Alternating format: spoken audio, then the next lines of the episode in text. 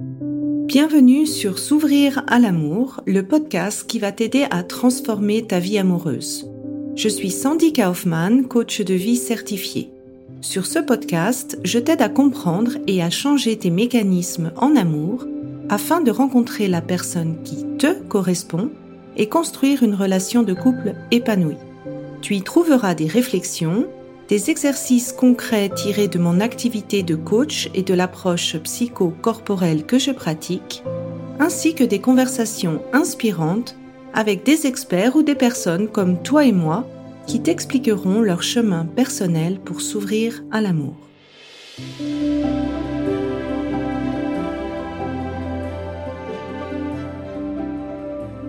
Tu écoutes l'épisode 78 de S'ouvrir à l'amour avec Clotilde Dussolier, Manquer de temps. Alors avant de rentrer dans le sujet avec Clotilde, je tenais à te rappeler que tu peux toujours t'inscrire au webinaire sur la dépendance affective. Je mettrai le lien dans les notes de l'épisode.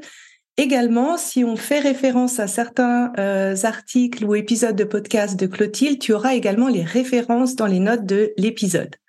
Alors, bah, bienvenue Clotilde sur l'épisode. Merci euh, bah, de m'avoir donné du temps justement pour parler du temps. bienvenue. Merci beaucoup, merci de me recevoir, merci. Alors, bah, pour les personnes qui te connaissent pas, tu es master coach, tu es fondatrice du programme Change ma vie, mode d'emploi et l'auteur du podcast Change ma vie. Euh, moi personnellement, en fait, je suis une fan. C'est aussi la raison pour laquelle j'ai fait la Life Coach School. Et puis, je me suis quand même rendu compte en cours de formation qu'il y avait beaucoup de Clotilde dans le podcast. Et moi, ce que j'adore, c'est la manière dont tu arrives à mettre en lumière, en fait, le raisonnement humain, les pensées qu'on peut avoir et tout ce processus, tout ce brouhaha qui se passe dans la tête. Bah, je tenais vraiment à te féliciter parce que je pense que pas tout le monde a cette euh, capacité de le faire aussi bien que ce que tu le fais. Merci beaucoup. En tout cas, c'est vraiment ce qui me passionne. Oui, bah ça, ça s'entend en tout cas dans le podcast. Alors, je t'ai demandé en fait de venir sur le podcast par rapport au manque de temps.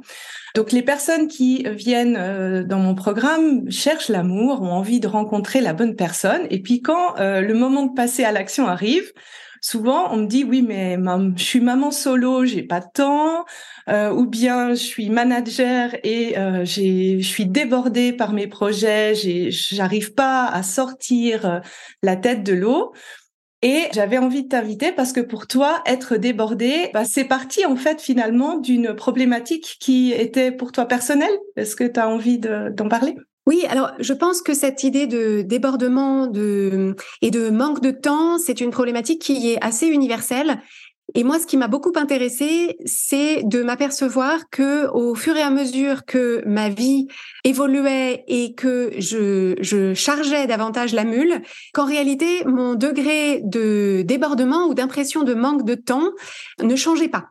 Et qu'en fait, ça m'a mis la puce à l'oreille parce que je me suis dit, en particulier au moment d'avoir des enfants, ou d'un coup, quand on a des enfants petits, c'est effectivement très chronophage, eh bien, je me suis rendu compte que je me sentais à peu près pareil que quand je n'avais pas d'enfants. Et du coup, je me disais, quand j'avais pas d'enfants, qu'est-ce que je faisais de tout ce temps? Et en réalité, ça m'a permis de me dire que il y avait une partie de cette impression de débordement et de manque de temps qui venait de notre propre rapport au temps et notre envie de tout faire tout le temps et de tout charger au maximum. Donc, je ne dis pas que l'impression de débordement ou de manque de temps n'est que dans notre tête, parce qu'il y a des fois des gens, et je sais que tout particulièrement, tu parles à des femmes qui élèvent des enfants seuls et qui veulent re-rencontrer l'amour. Et donc, je pense pas qu'on puisse dire qu'on a le même, la même quantité de temps disponible indépendamment de nos circonstances de vie. Néanmoins, à circonstances de vie égales, la façon dont on aborde le temps et ce qu'on se raconte sur notre temps fait beaucoup sur cette impression de débordement ou, d'asphyxie euh, qu'on peut parfois ressentir. Et euh, justement, cette sensation d'être débordé, alors moi j'ai vraiment souri parce que j'ai aussi un fils de 8 ans, euh, je me suis toujours dit, mais qu'est-ce que je faisais quand j'en avais pas d'enfant? Elle vient d'où, en fait, cette sensation d'être débordée, selon toi? J'avais écouté ton épisode 152, que je mettrai dans les notes.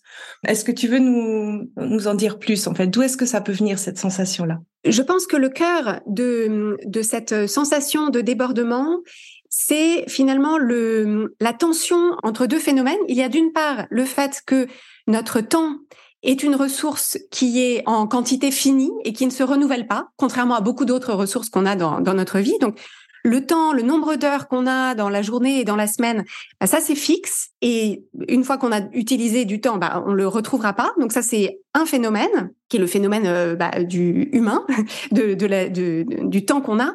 Et d'autre part, il y a un autre phénomène qui est notre euh, notre grand appétit de vie, de projet et aussi la très grande variété de euh, stimulations, de propositions, d'injonctions aussi auxquelles on fait face au quotidien.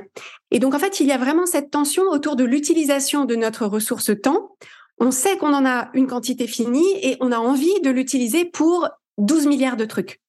Alors, ce qui est intéressant, c'est aussi de se dire qu'on a souvent le même genre de tension par rapport à la ressource argent, qui pour le coup se renouvelle davantage parce qu'on on, peut gagner, on peut trouver des moyens de gagner plus d'argent. On peut aussi trouver des, des, moyens de gagner plus de temps, mais c'est plus c'est plus qu'on l'utilise différemment. Bref, mais donc en fait, à chaque fois qu'il y a cette tension, on se retrouve étant un individu avec une certaine quantité de temps et plein de choses qu'on a envie de faire avec ce temps. Et ben en fait, selon la façon qu'on a de vivre l'utilisation de notre temps, on peut être soit très satisfait, très apaisé, très serein dans notre utilisation de notre temps, ou au contraire, voir plutôt tout le manque, c'est-à-dire tout ce qu'on n'a pas le temps de faire, tout ce qu'on aimerait faire mais qui ne tient pas, tout le temps qu'on a perdu, et finalement se dire que d'une part que c'est un problème et que ça veut dire quelque chose sur nous, c'est-à-dire que ça veut dire que peut-être qu'on n'est pas assez organisé ou que on a tiré les mauvaises cartes euh, d'entrée de jeu, etc. Et donc en fait, ce qui est intéressant, c'est cette tension, elle existe pour tout le monde, mais c'est la façon dont on vit cette euh, tension et ce qu'on se raconte sur nous, sur notre vie et sur notre utilisation de notre temps qui détermine comment on se sent et donc si on utilise bien ou pas notre temps. Et justement, est-ce qu'il y a des pensées euh, assez, on va dire, récurrentes qui arrivent euh, dans, ton épisode Tu as dit, bah, on n'a pas le temps de tout faire, ou je sais pas par où commencer. Est-ce que toi, tu, avec les personnes que tu accompagnes, tu remarques qu'il y a eu quelque chose qui revient de manière récurrente dans ces pensées-là? Alors complètement, mais ce que je trouve vrai intéressant, c'est de dire aux personnes qui nous écoutent là tout de suite de commencer par se poser la question, par exemple le lundi matin ou en début de week-end ou en début de soirée, c'est-à-dire dans des dans des moments où il y a une plage de temps qui commence, de prêter attention à leur discours intérieur. Quand j'ouvre mon agenda le lundi, quand je regarde ma to-do et les rendez-vous qui sont déjà pris, quand je me réveille le samedi matin et qu'il y a toutes les choses que je veux faire et toutes les contraintes, tous les engagements que j'ai pris, qu'est-ce que vous vous dites? Et euh, ça, en fait, euh, c'est intéressant pour chaque personne de l'identifier. Ce qui revient le plus souvent, c'est euh, ça va pas tenir, comment je vais faire, j'ai trop de trucs, j'arriverai jamais à tout faire. Et en fait, ce qui est intéressant, c'est le et c'est un problème. Parce qu'en fait, le fait de se dire euh, je ne vais pas pouvoir tout faire, ça peut être une simple évaluation, c'est-à-dire que si j'ai chargé ma to-do list d'une façon qui est juste pas tenable en 7 jours ou en 24 heures, bah effectivement, je vais pas pouvoir tout faire. Mais c'est ce que je me dis ensuite sur le fait que je vais pas pouvoir tout faire. Est-ce que je considère que c'est un problème ou est-ce que je me dis bah c'est juste l'expérience humaine, c'est d'avoir une quantité de temps limitée et il faut juste que je trouve la bonne façon, la façon judicieuse d'utiliser mon temps, celle qui correspond à ce à quoi j'aspire. Ben ça, en fait, c'est aussi un choix. Oui, bah merci beaucoup. Rien qu'à entendre les phrases que tu disais, je sentais l'anxiété qui, qui montait dans les dans les tours. Pour les personnes justement qui se disent j'ai pas le temps pour du dating, comment elles peuvent évaluer si c'est un vrai problème de temps, donc si c'est vraiment une lié à sa perception du temps ou un problème de temps, ou s'il n'y a pas une peur un petit peu plus profonde de dire bah en fait j'ai pas de temps parce que comme ça je suis sûre d'être loin de la personne, de me risquer au dating. Une façon de commencer à l'évaluer, c'est d'essayer d'objectiver au maximum l'utilisation de notre temps. Parce qu'en fait, quoique le temps soit une ressource qu'on a en quantité finie, en réalité, généralement, par défaut, on se rend très mal compte de l'utilisation qu'on fait de notre temps parce que notre perception du temps qui passe dépend beaucoup de notre état émotionnel dans l'instant. C'est-à-dire que si j'attends euh, 10 minutes dans le cabinet de mon médecin, mais que je suis hyper énervée, que je suis hyper en retard, que j'ai un truc hyper important à faire derrière, ces 10 minutes-là, elles vont me sembler euh, infinies. En revanche, les mêmes 10 minutes que je passe sur, euh, au hasard, les réseaux sociaux, ça va passer en une fraction de seconde parce que euh, bah, je suis émotionnellement engagée dans ce que je suis en train de faire et que je suis un peu perdue dans ce que je suis en train de faire. Tout ça pour dire que quand les personnes en, coaching, dans la thématique qu'on a autour de la gestion du temps, ce qu'on propose de faire en premier, c'est une sorte de, diagnostic temps qui consiste d'abord à faire un suivi sur une certaine période de temps, par exemple une semaine, généralement ça donne une bonne indication, de à quoi est-ce que je passe mes journées et mes soirées pour pouvoir euh, regarder est-ce que effectivement tout ce que je fais aujourd'hui, absolument tout, correspond effectivement à quelque chose que j'ai envie de faire et je pense que j'utilise mon temps, que, que je prends le temps que j'ai envie de prendre pour faire ces choses-là. Est-ce que ma semaine, je crois que c'est 768 heures de tête euh, par semaine, est-ce que cette utilisation-là, elle me ressemble elle me correspond, elle me convient? Et donc, si je veux faire rentrer quelque chose de nouveau, il va falloir que je fasse sortir autre chose. Et donc ça, après, on est dans, dans des arbitrages. Euh, spoiler, euh, il existe très peu de personnes qui utilisent leurs 768 heures parfaitement et exactement en reflet de leurs aspirations et de, leurs envies. Donc, le plus souvent, ce dont on s'aperçoit à cette occasion, c'est que il y a du temps qui est, euh, alors je dirais pas perdu parce que c'est jamais complètement perdu, mais il y a du temps qui est passé à des choses où on se dit honnêtement ça, j'ai pas forcément besoin, pas forcément la meilleure utilisation de mon temps. Je pourrais peut-être en faire moins, je pourrais peut-être le faire plus tard, je pourrais peut-être le faire différemment. Et donc on s'aperçoit qu'en fait il y a des sortes de réservoirs de temps qu'on pourrait réallouer. En fait, quand on réfléchit à ces histoires de, c'est presque des politiques d'utilisation de nos ressources, il y a du temps qu'on pourrait réallouer à autre chose qui nous ferait plus envie et qui nous permettrait d'avancer vers euh, bah, notre notre vision et en particulier la possibilité de rencontrer quelqu'un avec qui se, se mettre en couple. Oui, alors pour pour l'avoir fait sur moi, euh, j'ai été assez surpris de voir en fait tout le euh, même en tant que maman, tout le temps, en fait, qu'on pense ou qu'on perd euh, sans s'en rendre compte. Donc pour toi, en fait, faire ce, cette estimation ou ce journal du temps, ça serait une première mesure pour arriver à distinguer euh, les deux. Et puis là, j'entends toutes les personnes qui ont peut-être le mot ou qui, qui sont assez curieux et qui ont envie de faire beaucoup, beaucoup, beaucoup de choses, qui ont beaucoup de passion. Est-ce que c'est possible de faire tout ce que je veux faire et, de rester quand même dans le plaisir et d'apprécier le chemin et de pas avoir cette impression de, de passer à côté de quelque chose. Alors, c'est possible si on a un volume d'envie et de projet qui tient dans le, dans le temps dont on dispose. Et à titre personnel, je suis quelqu'un qui effectivement, je, je, je, me reconnais bien dans cette, dans ce grand appétit de vie, ce grand appétit de projet, toutes les passions, tous les gens avec qui j'ai envie de parler, les gens que j'ai envie de voir, les endroits où j'ai envie d'aller, etc. Force est de constater que c'est simplement ça ne tient pas. En fait, c'est comme si j'avais 100 euh, euros dans mon porte-monnaie et que j'allais dans un magasin et que je me disais, en fait, je veux tout. Eh ben non, en fait, je, je vais pas pouvoir tout acheter. C'est simplement que si j'ai 100 euros à dépenser, par exemple, euh, je sais pas ce, quelle, quelle, métaphore on peut prendre, un magasin de vêtements, un magasin d'objets ou de. En fait, ce qu'il va falloir que je fasse constamment, ce sont des arbitrages pour me dire, j'ai 100 euros aujourd'hui. Parmi ce qui est disponible et ce que je pourrais acheter avec ces 100 euros, donc avec ces 24 heures, si on reprend le temps, qu'est-ce qui me fait le plus envie, qu'est-ce qui me fait le plus plaisir, mais aussi qu'est-ce qui finalement me rapproche le plus. Et donc ça, c'est vraiment quelque chose qu'on apporte beaucoup en coaching, c'est qu'est-ce qui me rapproche le plus de la vie que j'ai envie de vivre?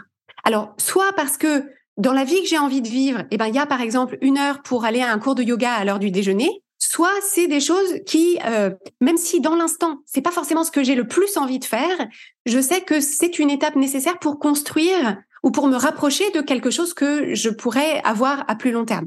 Et je pense que là, c'est tout à fait dans cette idée du dating, c'est que parfois, il y a des personnes qui n'adorent pas les premiers rendez-vous parce que c'est inconfortable. Alors après, on peut coacher les gens sur cet inconfort, mais les, premiers rendez-vous peuvent ne pas être forcément ce qu'elles ont envie de faire un jeudi soir euh, euh, après le travail. Mais l'idée, c'est de se dire, bah en fait, si je veux à terme pouvoir m'engager dans une relation qui me ressemble, qui soit chouette, etc. Eh bien, en fait, ça fait partie des étapes que je choisis d'entreprendre pour augmenter mes chances de rencontrer une personne qui me, qui me correspond. Et donc, il y a vraiment cette idée d'arbitrage. Et finalement, on peut remarquer que on a parfois, euh, même en tant qu'adulte, une sorte de d'irrationalité qu'on retrouve chez les enfants de deux ans ou les voilà les, les enfants un peu avant l'âge de sept ans et l'âge de raison. C'est finalement, en fait, je veux tout, je veux tout, y compris des choses qui sont pas possibles, et euh, je vais piquer une colère de frustration de pas pouvoir avoir tout ce que je veux. Et donc en fait, l'idée c'est d'être pour soi-même aussi l'adulte qui apporte la raison, la rationalité et qui dit cocotte, je sais Je, comprends que tu veuilles tout ça, je comprends que tu aies envie de vivre mille vies et de rencontrer mille personnes, mais là aujourd'hui on a 24 heures, cette semaine on a 7 jours, donc euh, qu'est-ce qu'on qu'est-ce qu'on en fait? Donc toujours rapporter une euh, se, se rattacher à cette idée que je suis que c'est moi qui décide de ces arbitrages en fonction de mes priorités, de mes besoins, de mes envies, plutôt que d'avoir l'impression de lutter contre une force invisible qui essaye de m'empêcher de, de, de, faire ce que je veux. Les deux choses que j'ai beaucoup aimées dans ce que tu as dit, c'est ben, un peu faire cet arbitrage entre ces noms, mais aussi les oui qu'on choisit finalement, parce qu'il y a une abondance de, de oui et de, de possibilités. Et puis le deuxième aussi, c'est aussi d'inclure en effet ce que tu as dit dans le dating. C'est sûr qu'il y a cette phase où tu écris dans les chats, tu, tu commences à rencontrer les personnes. C'est un processus qui peut être long, qui peut être fastidieux, qui peut être des fois décourageant. Alors bien sûr, on peut se coacher sur le, sur le processus, mais les résultats n'arrivent pas du jour au lendemain. Et c'est au bout d'un certain temps, parmi les personnes qu'on rencontre, qu'on va rencontrer quelqu'un avec qui ça va aller mieux que d'autres a priori, en fait, la perception, c'est de dire, bah, j'investis du temps dans quelque chose qui m'apporte pas un résultat immédiat. Alors, c'est sûr que si je compare ça à utiliser mon temps à voir des amis ou à voir euh, d'autres choses, ben, la balance est difficile, mais se rappeler l'objectif euh, et se rappeler pourquoi pour la vie qu'on mène, c'est ça qui, qui aide en fait à, à faire cet arbitrage. Tout à fait. Et ce qui aide également dans tous les processus qui nécessite d'être construit dans le temps avec des étapes qui sont pas nécessairement 100% plaisir, c'est d'arriver à trouver une façon de ressentir du plaisir quand même. C'est-à-dire, c'est pas forcément, il n'y a pas que la ligne d'arrivée qui est appréciable. Et ça, en fait, ce que je trouve intéressant, c'est que le, le, projet de rencontrer quelqu'un, il y a beaucoup de similitudes avec tout autre, euh, tout autre projet. Et le, le plaisir, euh, bah, chaque personne peut le trouver d'une façon différente. Mais il me semble que la, la, la première étape, c'est avant, avant parfois d'accéder au plaisir, c'est de diminuer le volume de déplaisir euh, dans le discours intérieur qu'on a. C'est-à-dire que tout le discours intérieur, et puisqu'on se parle plus particulièrement du temps, tout le discours intérieur autour de, par exemple, un rendez-vous qui n'a pas été satisfaisant, de se dire, bah, j'ai perdu ma soirée, j'ai perdu du temps, c'est du temps que j'aurais pu passer à voir mes amis ou à rencontrer encore quelqu'un d'autre, etc. Bah, ça, c'est sûr que ça va beaucoup plomber le ressenti et donc l'idée, c'est plutôt de réfléchir toujours en euh, de quelle façon est-ce que ça m'a quand même fait avancer, même si c'était pas forcément la, personne de mes rêves ou que la personne s'est écoutée parler pendant une heure et demie. Euh, bah, qu'est-ce que ça m'a De quelle façon est-ce que je suis un petit peu plus avancée que la fois d'avant? Qu'est-ce que est-ce qu'il y a euh, un, un, signal que je pourrais détecter plus tôt ou voilà. Donc, je pense que c'est intéressant pour chaque personne de se dire si chaque chaque action que j'entreprends je me dis comme Nelson Mandela, euh, soit je gagne, soit j'apprends. Bah ça, c'est une façon de tirer parti des expériences, même celles qui sont pas à la hauteur de nos attentes. Je partage totalement ton avis. Je pense que chaque dating que tu as t'apprend déjà peut-être à la personne idéale que tu as envie de trouver, ce qui te correspond, ce qui te correspond pas, comment tu te sens dans le processus de dating. Et c'est sûr que ça peut changer vraiment la perception du temps si tu changes ta, pensée à, à ce sujet. Maintenant, si on vient dans les outils concrets, alors tu as parlé du journal du temps. Est-ce que pour toi, arriver à avoir justement le bon arbitrage entre ce qu'on a envie de faire et le temps qu'on a à disposition, qu'on peut pas euh, mettre de manière élastique, est-ce que ça passe forcément par planifier son temps? La planification du temps, c'est un outil que je trouve très intéressant et que nous, on, propose avec une méthodologie dans notre programme de coaching. C'est surtout intéressant parce que ça révèle de notre rapport au temps et de notre façon de le gérer. Parce que, en fait, ce dont on s'aperçoit, c'est que la plupart d'entre nous, on a une, on a une utilisation euh, théorique qu'on voudrait faire de notre temps, et puis, au moment où on a prévu de faire quelque chose, on a tout un tas de résistances intérieures qui s'élèvent, qui peuvent nous détourner de ce qu'on avait euh, envie de faire quand on réfléchissait avec la partie de notre cerveau qui est la plus euh, rationnelle et surtout la plus connectée à nos aux bénéfices de moyen ou de long terme. Alors que dans l'instant, on entend beaucoup plus la partie de nous qui euh, n'a pas envie d'aller au devant de l'inconfort et préfère la facilité ou euh, voilà éviter l'inconfort. L'intérêt de planifier son temps, c'est effectivement en début de semaine ou en début de week-end d'avoir une conversation avec soi-même qui consiste à faire ces arbitrages-là en disant bah, ce qui va être le plus important pour moi cette semaine par rapport à la façon dont je me sens, par rapport au temps qu'il fait, par rapport à mes priorités du moment. Voilà ce que j'aimerais faire de ma semaine et de remarquer ensuite au fil de la semaine quand on cherche à se tenir à son planning tous les moments où on a envie de prendre d'autres aiguillages et surtout pourquoi. Parce que c'est comme ça qu'on va pouvoir s'apercevoir que, par exemple, si on s'est dit, bah, euh, cette semaine, je vais passer du temps à euh, échanger avec des gens sur les applis de rencontres ou, euh, ou fixer plusieurs rendez-vous, etc.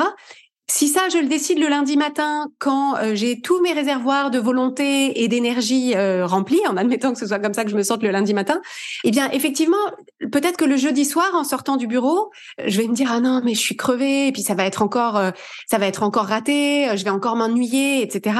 Et donc là, on va s'apercevoir que c'est une autre tonalité de discours intérieur, que notre cerveau accorde de l'importance à d'autres considérations, et donc à ce moment-là, on a le choix de se dire bah oui, mais en fait, quand j'ai décidé de façon plus consciente pour créer ce que je cherche à créer en ce moment, je me disais c'est bien d'aller à ce rendez-vous ce soir. Là tout de suite, ça me coûte. Et donc, on est toujours libre, hein, bien sûr, d'y aller ou de pas y aller, mais ça permet de se rendre compte de quelle façon est-ce que finalement on se prend les pieds dans le tapis de nos propres résistances. Et donc, c'est en ça que la planification du temps, elle est vraiment utile. Et l'autre utilité, c'est justement parce que on a, pour la plupart d'entre nous, une vision complètement irréaliste de ce qu'il est possible de faire en une journée et en une semaine. Et donc, généralement, on se fixe un planning qui est, euh, voilà, c'est de la science-fiction ou la liste au Père Noël. Et donc, le fait d'avoir des boucles de retour chaque semaine où on se dit, voilà ce que j'avais prévu de faire. Et en fait, j'ai fait le tiers. Donc, pourquoi est-ce que j'ai fait que le tiers? La plupart du temps, c'est parce que j'ai chargé la mule trois fois trop. Et donc, ça permet de semaine en semaine de se dire, eh ben, en fait, quand je pense qu'en une demi-heure, j'aurais géré euh, la lessive, les courses, etc., en fait, c'est pas une demi-heure, c'est une heure et demie qu'il me faut. Donc, je vais pas me prévoir pendant cette soirée où j'ai prévu, par exemple, de faire les courses. Je vais pas me prévoir des trucs qui ne tiennent pas et qui font qu'après je me couche à une heure du matin, par exemple. Et donc, j'aime bien cet exercice de planification comme outil qui donne de la clarté sur notre utilisation de notre temps, donc les choix qu'on fait dans l'instant, mais aussi la façon qu'on a de, de, de créer les conditions de l'échec. Oui, pour rebondir là-dessus, ça permet en fait de prévenir le phénomène. Je vois quand les personnes commencent en coaching en amour, elle se dit, bon, ça y est, j'ai commencé le coaching, je vais aller à fond avec le dating. Et justement, ça, elle, la tendance, c'est je fais beaucoup, beaucoup, beaucoup, beaucoup, beaucoup, beaucoup, beaucoup, jusqu'à arriver en fait à une overdose dans le dans le dating. Et ce qui enlève la notion de plaisir parce qu'on n'a plus un équilibre entre euh, les choses qui nous nous équilibrent, euh, bah, les amis qu'on veut voir, le sport qu'on peut faire, euh, qui nous permet de faire nos courses, qui nous permet d'avoir cet équilibre. Et je trouve personnellement pour être dans le dans, la catégorie je charge la mule, je prévois trois fois plus que, d'habitude, ça permet aussi de planifier sans culpabilité les moments de plaisir, les moments de temps pour soi, les moments de de connexion avec soi, parce que en fait, en voyant le programme et toutes les choses qui sont planifiées, ben, on se dit oui, c'est bon, j'ai le droit, en fait, de se donner le droit à faire autre chose. Je sais pas si là, tu avais des... Oui, en fait, ce qui me vient en, t'écoutant, c'est que il y a une chose que peu de gens réalisent, c'est qu'en fait, quand on parle de gestion du temps, en réalité, euh, ce n'est pas que une gestion du temps, c'est aussi une gestion de notre énergie. Et qu'en fait, quand on se dit je n'ai pas le temps de faire toutes les choses que j'ai envie de faire, il y a le corollaire qui est en réalité je n'ai pas l'énergie. Parce que parfois on se dit en fait j'aurai du temps, c'est-à-dire qu'entre le moment où je rentre chez moi et enfin entre la fin du dîner et le moment où je vais me coucher, peut-être qu'il y a deux heures. Ces deux heures-là, compte tenu de mon niveau d'énergie à cette heure-là de la journée et ce que j'ai fait avant, c'est pas les mêmes deux heures que celles que j'ai euh, le samedi matin entre 10h et midi. Et donc, tout particulièrement quand on parle de, dating ou de, ou de rencontres, je pense que c'est très important pour les personnes qui nous écoutent de se poser la question entre leur, leur degré d'introversion ou d'extraversion, c'est-à-dire est-ce que rencontrer des gens, interagir avec les gens, est-ce que ça recharge mes batteries? Est-ce que c'est quelque chose, en fait, quand je passe ma soirée à le faire, en fait, ça me donne de l'énergie, ça m'enthousiasme, etc. Ou donc ça, c'est plutôt les, personnes qui sont euh, l'équipe euh, extravertie. Ou est-ce que en réalité, ça me coûte et que ça me ça me coûte de l'énergie, ça a plutôt tendance à décharger mes batteries? Parce que à ce moment-là, l'idée ce sera de se dire je ne peux pas attendre de moi de remplir ma semaine de choses euh, qui qui drainent mon énergie et qui font que à la fin de la semaine, je me dis mais à quoi bon tout ça parce que juste je n'en peux plus. Et donc pour être moi-même plutôt dans l'équipe des introvertis où j'adore les gens, j'adore échanger avec les gens, mais j'ai besoin en contrepartie d'avoir beaucoup de temps seul pour recharger mes batteries. Je pense que c'est quelque chose, euh, surtout comme on est dans une société qui valorise plus l'extraversion que l'introversion, plus la vie sociale que la solitude. Je pense que c'est vraiment euh, un processus de découverte à faire pour soi-même et de, vérifier que si on, se demande à soi-même de déployer de l'énergie pour interagir avec les autres, s'assurer qu'on a a des temps de repli, de repli sur soi euh, pour nourrir en fait cette connexion, cette connexion à soi. D'autant plus qu'il me semble que les rencontres euh, amoureuses, comme souvent, ça fait remonter aussi beaucoup de questionnements émotionnels, beaucoup de sujets, de, de regard sur soi. De, c'est, très vulnérable de se, de se mettre comme ça, euh, euh, voilà, sur le marché entre guillemets de, de, de la rencontre je pense qu'il faut vraiment euh, valoriser ces moments où on, où on se retrouve avec soi-même, où on se reconnecte à euh, notre valeur indépendamment de euh, est-ce qu'on est en couple ou pas, est-ce qu'on a plu à cette personne ou pas, est-ce qu'elle veut un deuxième rendez-vous ou pas. Oui, alors je, je, partage tout à fait ton, ton avis, surtout si on a eu le sentiment de répéter, d'avoir beaucoup d'échecs amoureux. même le premier rendez-vous, ça peut être quelque chose qui, qui, qui peut être très prenant, générer beaucoup d'émotionnel. Et c'est pour ça que je recommande toujours, en fait, soit avant ou après, d'avoir un moment qui permet justement de, de se ressourcer parce que, en effet, ça peut être drainant émotionnellement, drainant énergétiquement.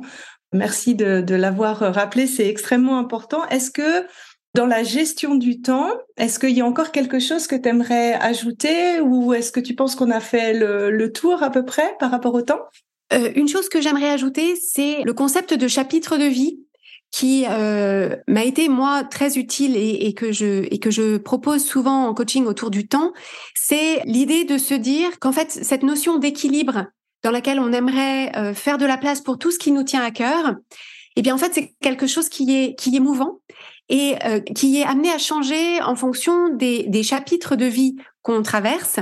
Et donc, moi qui ai plutôt vécu ces problèmes de gestion du temps autour de la parentalité, j'ai trouvé ça très utile à des moments où, en fait, je m'apercevais que m'occuper d'enfants petits, ça prenait, en toute honnêteté, beaucoup plus de temps que ce que je voulais, que ce que je voulais idéalement y consacrer. Mais que néanmoins, c'était le chapitre de vie que je traversais à ce moment-là. Et l'idée, c'était d'embrasser ça du mieux que je pouvais en me disant, ça ne durera pas toujours. C'est-à-dire que là, je traverse un chapitre de vie dans lequel mes enfants sont petits, mon boulot est prenant, et donc grosso modo, j'ai le temps pour ça, pour les enfants et mon travail. Et donc, c'est un chapitre pendant lequel, bah, en termes de sport, j'ai fait beaucoup moins. En termes d'amis et de vie sociale ou de vie culturelle, j'ai fait beaucoup moins, largement moins que ce que j'aurais voulu. En termes de temps pour moi, bah, c'était pas génial non plus. Mais l'idée, c'était de se dire, c'est ça que je choisis pour ce chapitre. Et donc, si on transpose aux problématiques de, de rencontres et de dating, l'idée, c'est de se dire, bah, effectivement, c'est une période pendant laquelle je choisis intentionnellement de faire de ce projet une priorité. Alors c'est pas forcément la seule priorité et il faut pas effectivement remplir mon temps de de que ça si j'en ai pas envie, mais peut-être que si. Et en tout cas arriver à être en paix avec les choses qui euh, sont peut-être en second plan. Peut-être qu'on va moins voir ses amis, moins voir ses parents. Donc, vérifier qu'on les voit suffisamment si on en a besoin, bien sûr.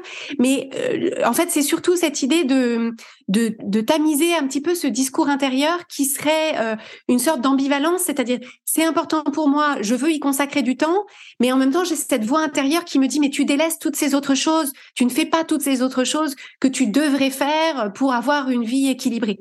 Et donc l'idée, c'est vraiment de se donner cette liberté, de se dire la vérité sur le chapitre de vie qu'on est en train de traverser. Et euh, on peut réévaluer, bien sûr, hein, les chapitres, ils peuvent être aussi longs qu'on veut, puis on peut faire des interludes, etc.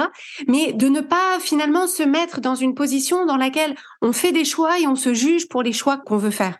Parce que ça, ça réduit à nouveau tout l'inconfort, la pénibilité et l'urgence qu'on peut ressentir parce qu'on a l'impression de ne pas utiliser notre temps comme il faudrait. Oui, alors merci pour avoir fait cette remarque. Ça me ça m'a fait penser à peut-être à des aux personnes qui avaient donné pendant très longtemps la priorité à leur carrière professionnelle, ce qui est bien et ce qui ce qui permet en fait de de, de s'épanouir pleinement bah peut-être que de se dire bah là je suis dans une phase où j'ai envie euh, de prioriser euh, ma rencontre, ça peut peut-être les aider justement à faire des arbitrages plus pour investir euh, du temps sans pour autant dire qu'elles vont totalement renoncer à leur carrière, sans totalement dire qu'elles doivent renoncer à tout et de garder cet équilibre, mais de se dire, voilà, moi, je suis dans une phase où là, c'est important pour moi d'avancer sur ce chapitre de vie actuellement. Merci beaucoup pour, pour ça. Alors bon, Clotilde, au cas où les gens ne connaîtraient pas ton adresse euh, Internet, est-ce que tu peux le dire à nouveau où ils peuvent retrouver ben, tes podcasts, tes accompagnements et tout? Merci de me donner l'occasion d'inviter les gens à me retrouver. Euh, donc, euh, Change ma vie, euh, le site, c'est sur l'adresse changemavie.com. Donc, vous retrouverez toutes les informations sur notre entreprise, notre équipe et notre programme de coaching. Et le podcast Change ma vie, qui est une bonne façon de rentrer dans notre dans notre univers, est disponible sur toutes les plateformes d'écoute. Donc, il suffit de chercher Change ma vie. Et on est également présent sur LinkedIn. Donc, c'est sur mon ma, page Clotilde Dussoulier et sur Instagram et le l'identifiant c'est oui change ma vie. Change ma vie, c'est le nom de l'entreprise et du podcast, mais comme le change ma vie n'était pas disponible, c'est oui change ma vie sur Instagram. Ben, merci à nouveau pour euh, ton temps. je vais partager l'épisode de podcast 152 euh, parce que je trouve qu'il est, il est vraiment euh, complémentaire à ce qu'on a discuté ensemble. Et puis, dans le prochain épisode, on va parler burn-out, charge mentale et notamment aussi du dating burn-out. Au revoir. Merci beaucoup. À bientôt. Si tu apprécies ce podcast, la meilleure façon de m'encourager est de me laisser une revue sur Apple, Spotify ou de transmettre cet épisode à une personne de ton entourage. Et si tu es prête à t'ouvrir à l'amour et à transformer ta vie amoureuse, je t'invite à rejoindre mon programme de coaching S'ouvrir à l'amour ou de consulter mes programmes d'auto-coaching en ligne. Tous les détails se trouvent sur mon site sandykaufman.ch. Et n'oublie pas, il n'y a que tes peurs qui te séparent de l'amour.